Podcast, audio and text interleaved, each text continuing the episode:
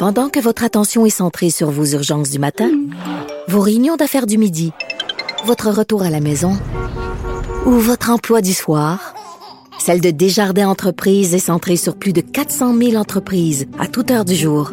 Grâce à notre connaissance des secteurs d'activité et à notre accompagnement spécialisé, nous aidons les entrepreneurs à relever chaque défi pour qu'ils puissent rester centrés sur ce qui compte, le développement de leur entreprise.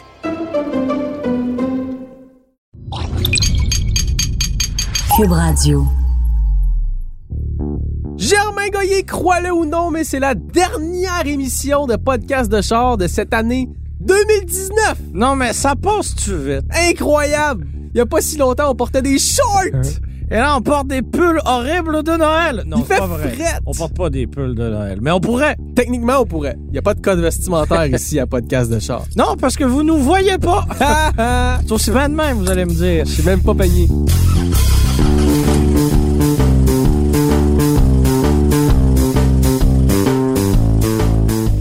Est-ce que c'est l'heure du bilan de fin d'année? Ben, en fait, plus que ça, c'est même l'heure d'un bilan de fin de décennie.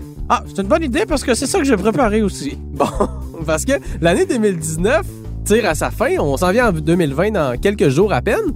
Puis, on change pas juste d'année, on change carrément de décennie. On tombe dans les années 20. Oui, et Les, années folles, comme on dit, comme on disait il y a 100 folles. ans. Et euh, ben, une décennie, c'est pas rien. Ça représente quand même 41,6 exposants pour cent de ma vie. Ou 3652 jours si on inclut les deux années bissextiles qu'il y a eu durant cette décennie. OK, Charles Serre. Ça fait plaisir. On profite donc de ce dernier épisode de Podcast de char en 2019 pour vous faire un bref récapitulatif de ce qui s'est passé durant la décennie 2010 à 2019. Pour une dernière fois, dans les années 10, on part. on part!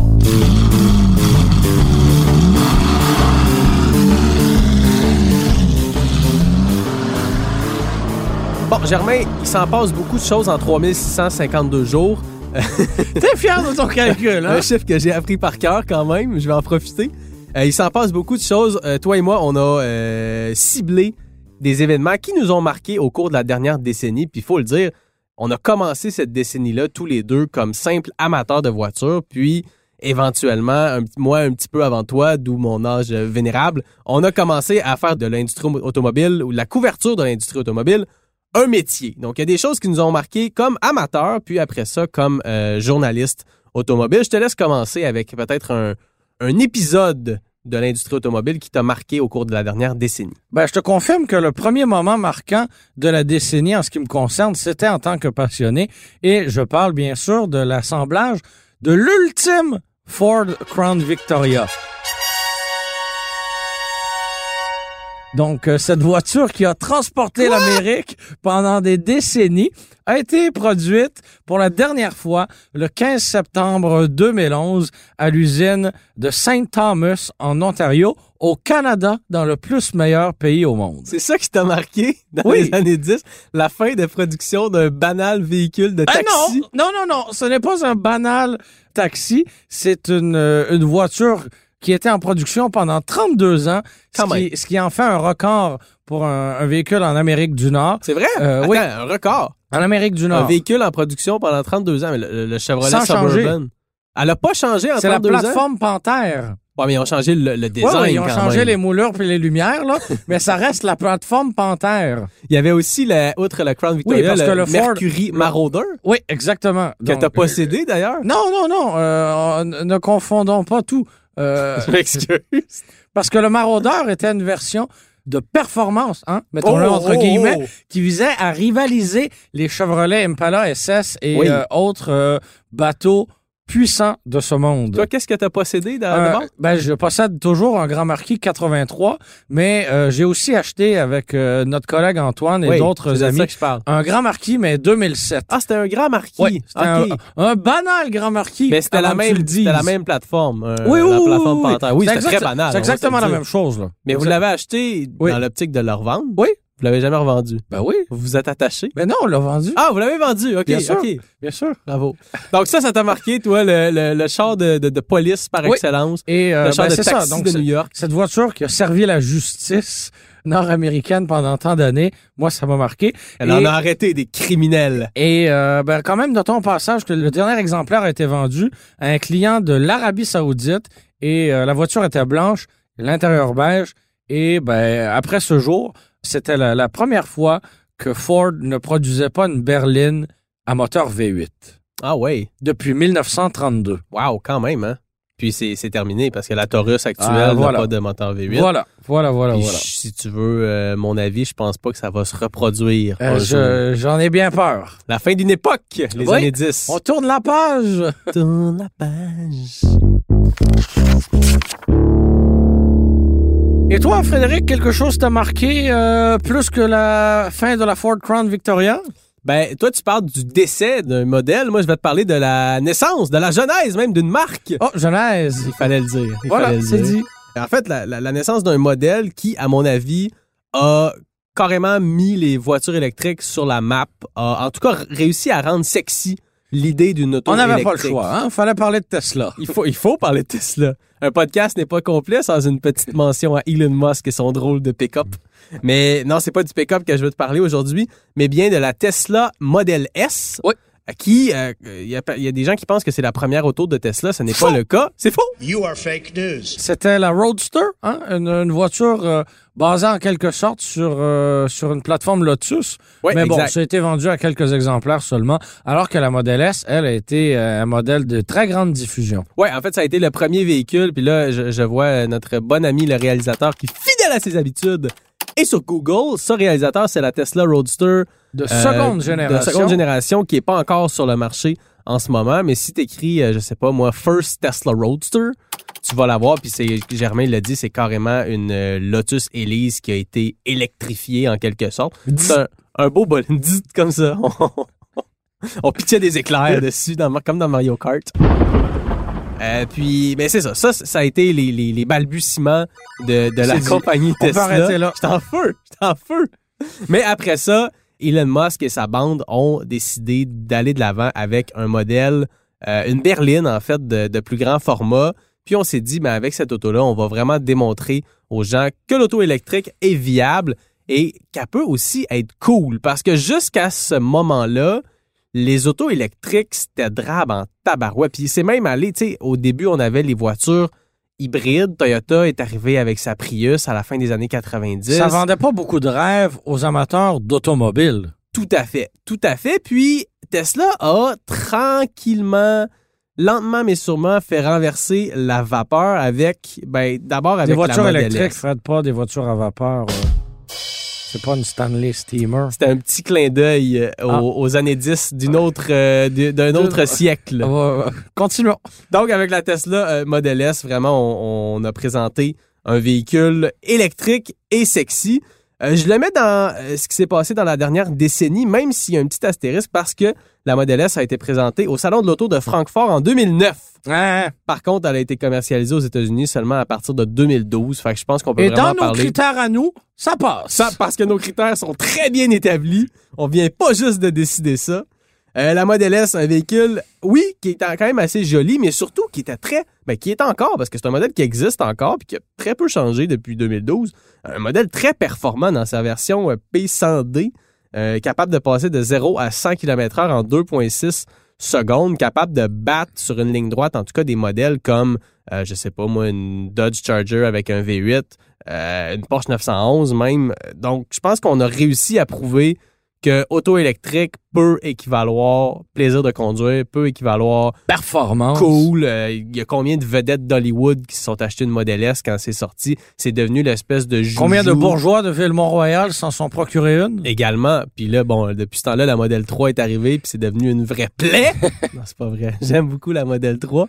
Mais la Model S, c'est vraiment encore aujourd'hui la, la grosse berline de prestance de Tesla. Éventuellement, j'imagine qu'il va falloir la refaire parce qu'elle commence à se faire vieille voilà, un petit peu. Voilà, voilà. Euh, mais quand même, c'est, c'est, c'est assez fascinant de penser que cette auto-là a déjà 7 ans, puis qu'elle look encore autant que ça. On a changé la calandre un petit peu en cours de route. Mais ben c'est ça. Moi, je, je pense que pour ce qu'elle a apporté à l'industrie automobile, la Model S mérite sa place dans ce petit palmarès presque pas improvisé des moments qui ont marqué la décennie qui euh, qu'on est sur le point de quitter. Merci, euh, Jean-René Dufort. Ça fait plaisir. Je poursuis avec une autre marque euh, qui a débuté euh, lors de cette décennie. Sauras-tu la deviner? Ben oui, parce qu'on en a parlé avant. OK, mais mettons qu'on en a- Euh, je sais pas, euh, Pontiac, Euh, non, non, non. euh, Non, Brad. euh, le Romano Fafard. Ouais. Non, euh, c'est la, la marque qui se voulait jeune, cool et déjantée Ah, de Skion. Skion. Skion. Non, c'est- la marque cool, jeune et déjantée de Toyota qui visait à charmer une nouvelle clientèle. C'est la marque Sion. Eh bien, euh, on est arrivé au Canada en 2010 et on a quitté le pays en 2016. Donc, euh, On n'a pas fait long feu. ce n'était que de passage.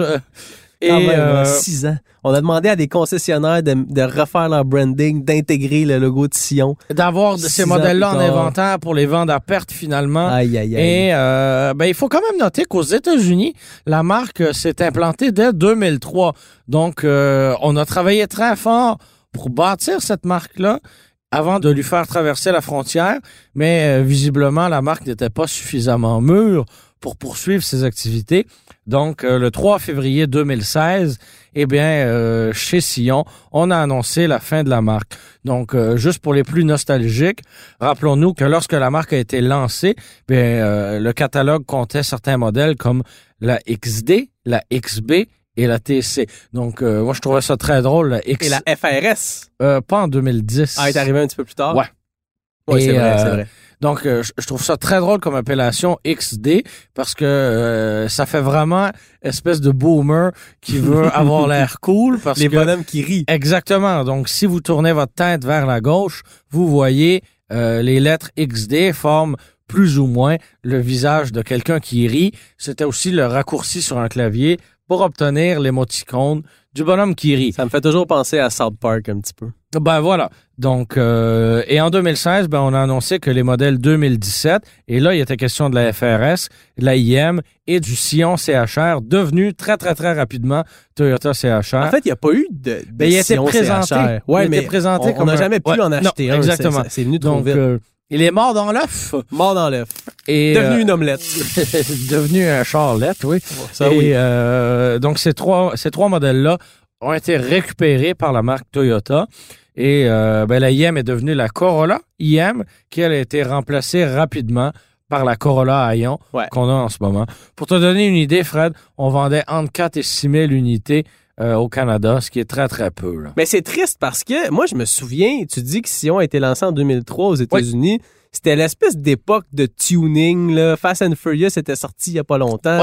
Puis avec la XB, Oui, qui là, était qui est l'espèce un, de boîte à beurre, un toaster. carrément, on est vraiment allé chercher une clientèle plus jeune. Souvent, c'est des véhicules qui étaient modifiés.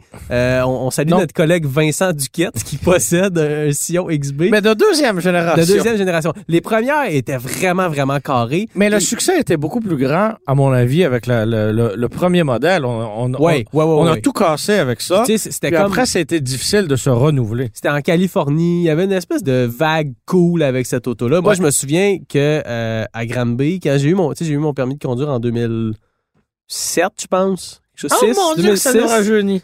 Puis, euh, puis j'en voyais, il y a des gens qui, il y avait au moins un ou deux véhicules dans la ville de gens qui avaient fait importer des XB avant motivé, que ça là. arrive au Canada. Puis je trouvais ça donc cool cette auto-là. Je pense que il y a une partie du cool qui était du fait que c'était extrêmement rare quand Ouais. on a commencé à en voir un peu plus chez les concessionnaires, mais tout d'un coup tu réalises que au-delà de la carrosserie, ben, c'est une auto comme une autre, tu sais.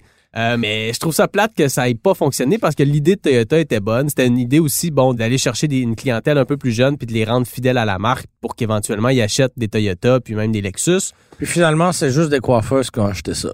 Une Sion TC, c'est un bel exemple hein, de. C'est dommage parce que ça allait bien, cette petite voiture-là. Mon frère a eu sa, sa première auto, c'était non, ben sa première auto neuve, c'était une Sion TC. Pourquoi? C'était une voiture à l'allure assez cool. C'était un deux portes. On en voit de moins en moins des Ouais, voitures non, deux c'était portes. cool. Puis c'était pas non plus une voiture sportive là qui allait arracher l'asphalte. C'était juste Très convenable. Mais c'est ça, c'était le fun à conduire quand même. Ouais, c'est une, belle petite auto.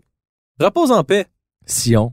Je pense que je pense qu'on disait skion par exemple. Non. Ouais, Sion. C'était skion. Non, Sion. Pendant que votre attention est centrée sur cette voix qui vous parle ici, ou encore là, tout près ici, très loin là-bas, ou même très, très loin. Celle de Desjardins Entreprises est centrée sur plus de 400 000 entreprises partout autour de vous. Depuis plus de 120 ans, nos équipes dédiées accompagnent les entrepreneurs d'ici à chaque étape pour qu'ils puissent rester centrés sur ce qui compte, la croissance de leur entreprise.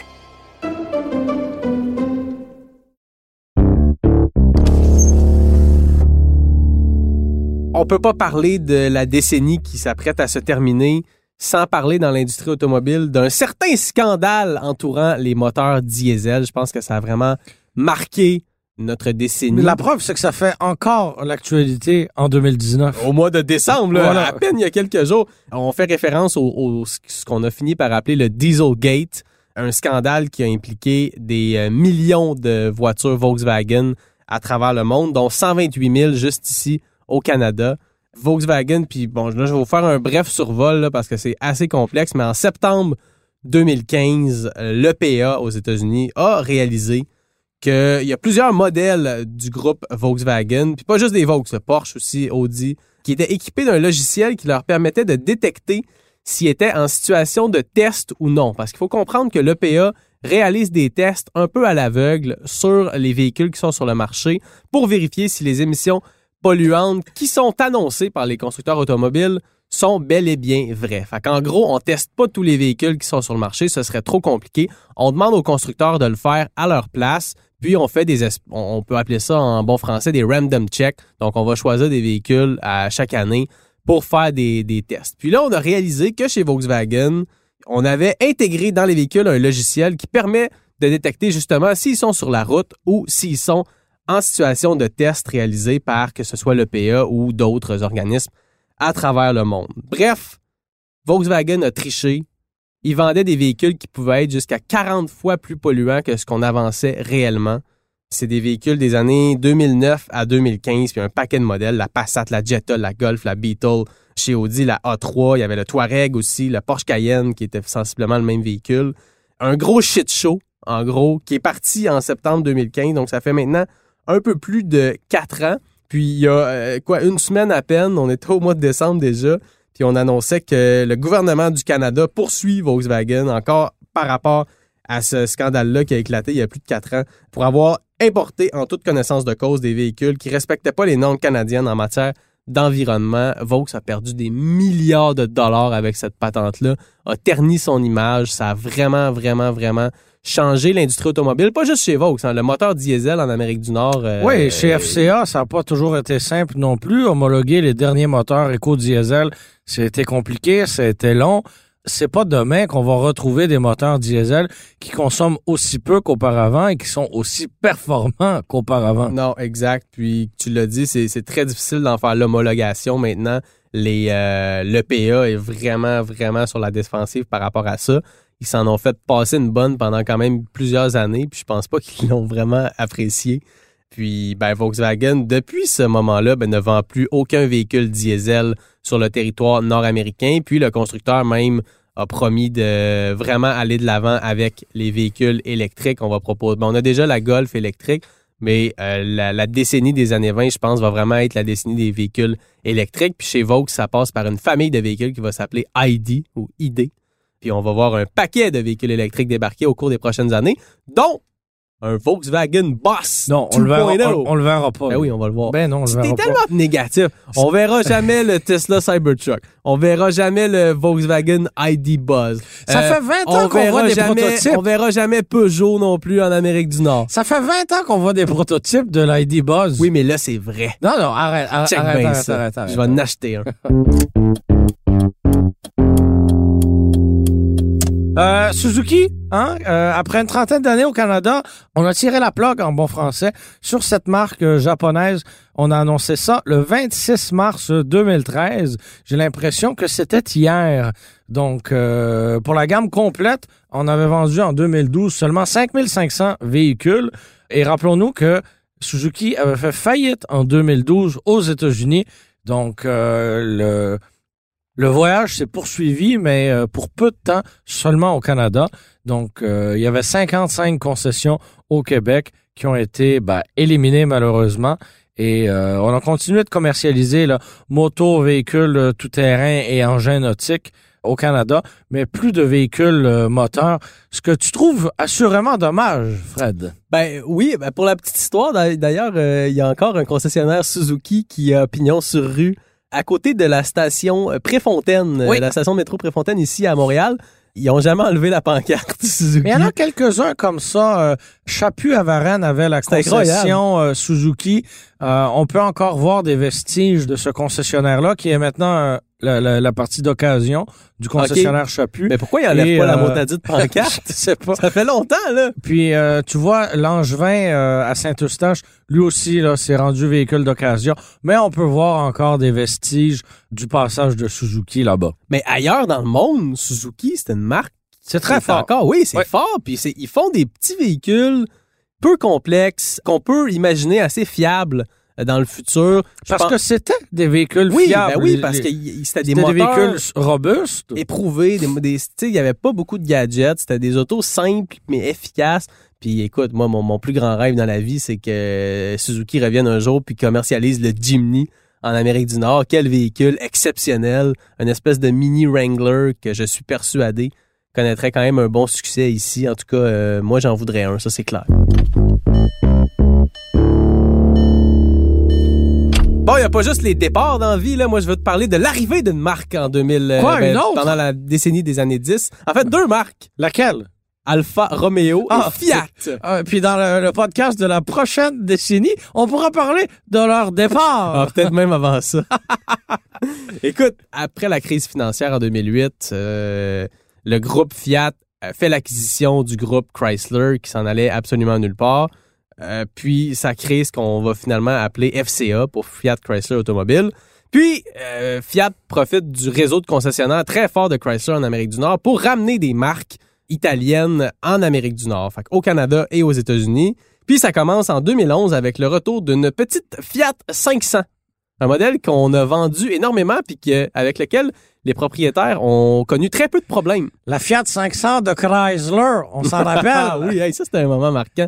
La fille qui chialait contre sa Fiat. Ouais. Donc, euh, ben c'est ça. Fiat est revenu avec ce modèle-là, puis on a très peu de modèles à se mettre sous la dent chez Fiat. En gros, on a la 500, la 500L, le 500X, puis la 124 Spider. La 500 qui, est morte? Qui...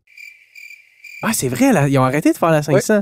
En 2019 ou 2020? 2019? Il y en aura pas, il y aura pas d'année modèle 2020. Ah, quelle tristesse. Donc euh, 500X, 500L et 124. Donc, en gros, la Fiat 500 est arrivée au début de la décennie, puis nous quitte à la fin de cette même Ouais. décennie. Fait que pas, je pense pas qu'on peut parler d'un gros succès pour le retour de Fiat en Ah, Amérique c'est du un Nord. échec monumental. Mais quand on se compare, on se console. Regarde Alfa Romeo. Oui. Parce qu'en ramenant Alfa Romeo, Puis c'est un début très prometteur parce qu'on est arrivé ici avec la 4C. magnifique voiture. Magnifique voiture. Je me rappelle d'un excellent moment où nous avions partagé le volant de cette voiture-là euh, sur les routes Oui. sinueuses des Laurentides. C'est vrai, t'allais vite. Oui, un peu. Et euh, Un peu, oui. c'était- une voiture magnifique, euh, con- construction un peu artisanale, mais tout était axé sur le plaisir de conduite. Et ben après ça, euh, ça a juste dégringolé. Ben, en fait, ça a été très, très lent avant qu'on amène d'autres modèles. On a fini par arriver avec la Giulia puis le Stelvio, qui en gros est une Giulia à hatchback. Euh, mais on, on vend très peu de ces véhicules-là. C'est assez cher. La réputation de fiabilité n'est pas très bonne. On n'a jamais vraiment réussi à se démarquer des marques allemandes euh, Qui comme public Mercedes. Audi. Exactement. Donc, je ne sais pas combien de temps ça va durer, Alfa Romeo en Amérique du Nord, mais je pense que c'est une marque Puis c'est pas qui parce qu'on n'a pas mis de sous en marketing. Là. non, vraiment pas. Puis les à certains concessionnaires qui ont été obligés de créer des salles de monde juste pour Alfa Romeo. Bref, euh, c'est ça. Ces deux marques sont arrivées sur le marché, qui sont encore là officiellement, mais je pense que ils t'offront pas à, à travers la décennie Ad vitam prochaine. aeternam, comme on dit. Comme on dit. Comme on dit. Bon, tu veux finir ça avec le décès tragique de quelqu'un? Ben oui, hein. euh, Tu veux que- laisser nos auditeurs dans le pleur et la tristesse. Oui, ben, c'est l'heure de la chronique euh, nécrologie à podcast de char pour bien terminer l'année. Donc, euh, on se rappelle que le 30 novembre 2013, un acteur euh, bien apprécié des amateurs d'automobile nous a quittés. Il s'agit bel et bien de Paul Walker. Donc, euh, petit Paul se trouvait dans le siège euh, passager d'une Porsche Carrera GT qui était conduite par euh, un de ses amis, Roger euh, Rodas. Oh, tu te souviens de son nom? Et euh, ben, j'ai fait euh, un minimum de recherche. Wow. Et ben, c'est à l'âge de 40 ans qu'il est mort suite à cet accident-là. Et on se rappelle qu'il y a des poursuites qui avaient été intentées contre Porsche par la suite. Bref, c'était un- C'était, on en a entendu parler longtemps après parce qu'il y a eu aussi des événements commémoratifs euh, suite à suite à sa mort et euh, parce que les les amateurs de Fast and Furious, les amateurs de voitures modifiées refusaient en quelque sorte de croire qu'il était bel et bien mort. Et pourtant, Donc, euh, on peut presque dire qu'il est davantage euh, apprécié et aimé une fois mort que vivant. dans le fond, Paul Walker, c'est un peu comme Picasso. Oh mon Dieu. un artiste. Mais Ouais. ça, c'est fascinant. Euh, moi, écoute, quand il est mort, bon, c'est triste, là. Comme euh, quand, Oui. je sais pas, moi, lui qui joue Patch Adams, là, Robin Williams, quand il est mort, bon, c'est triste, mais je le connaissais pas, tu sais. Euh, Tu t'en es remis. tu sais. Oui, assez rapidement. mais sur le site du guide de l'auto, ou même quand on travaillait, toi et moi, chez Autonet, à l'époque, quand on parlait de À l'époque du web. dans, dans le temps de l'Internet, quand on parlait de Paul Walker, c'est toujours des articles qui marchaient énormément.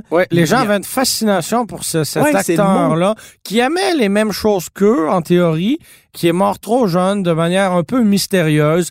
C'était un peu comme un Elvis ou un James Dean. Ouais, euh, ouais, ok, ok.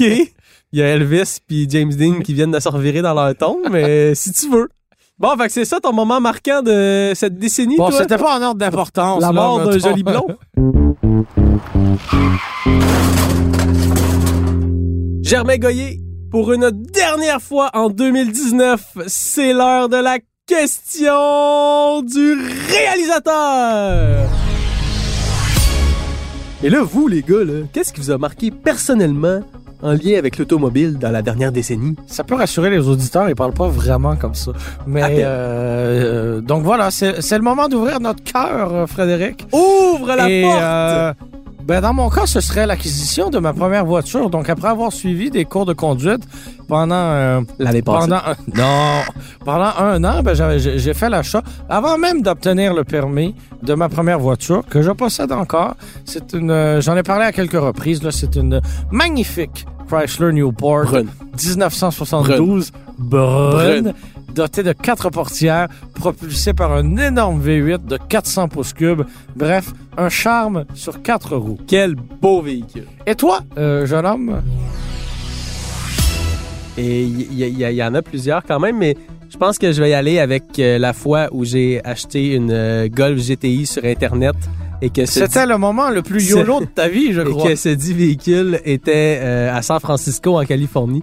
Et que toi, euh, tu n'y étais pas? Pas du tout, pas du tout. J'ai donc pris l'avion, euh, même pas avec mon frère en fait. On a pris des vols différents, mais bref, avec mon frère, on s'est rejoint euh, en Californie, puis on est allé remplir la paperasse avec euh, la, la dame qui vendait ce- cette drôle de voiture. Puis on a conduit de, de San Francisco jusqu'à Montréal en plein mois de janvier avec une petite Volkswagen Golf chaussée de petits pneus d'été de rien du tout. 1986 l'année. Yo- YOLO, comme disent les jeunes. YOLO, tout ça en 7 jours en passant, parce que C'est encore plus impressionnant, parce franchement. que je voulais revenir. J'ai fait ça juste après le salon d'auto de Détroit. Tu voulais revenir juste à temps pour celui de Montréal? Voilà, t'as tout compris. Donc, euh, ouais, un gros 7 jours bien, bien compté. Pas de problème mécanique. Euh, on a été chanceux avec la météo aussi. On n'a pas pogné trop de, de neige. Il y a juste la chaufferette du véhicule qui ne fonctionnait pas. On s'en est rendu compte autour d'Indianapolis, puis à Buffalo, ça commençait à faire chier.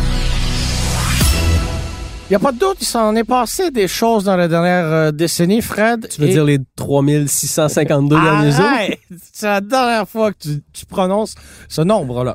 Ben, il s'en est passé des choses pendant cette dernière décennie. Tout nous laisse croire que la prochaine décennie ben, sera elle aussi très prospère dans le monde de l'automobile, qui sera de plus en plus autonome et de plus en plus électrique, assurément. Oui, je pense que si on refait le même... Si on- euh, si Skion, Skion refait le même euh, palmarès dans 10 ans pour faire un retour sur la marque 2020, je pense que l'électrique va être au centre des priorités, mais peut-être que la décennie qui s'en vient nous réserve aussi quelques surprises, sait-on jamais. Sur ce, Germain Goyer, je te souhaite de passer un excellent, un joyeux Noël. Merci, bon réveillon, puis bonne année, Frédéric. Digère bien la dinde. Bonne tourtière en famille. Puis à vous aussi, chers auditeurs, ben, euh, joyeux Noël, joyeuse fête, toute la patente. Merci énormément de nous écouter depuis maintenant plus d'un an et demi sur Podcast de Char. Je suis Frédéric Mercier en compagnie de mon collègue Germain Goyer. Merci à Philippe Séguin au montage, à la réalisation et à la musique. C'était une production Cube Radio.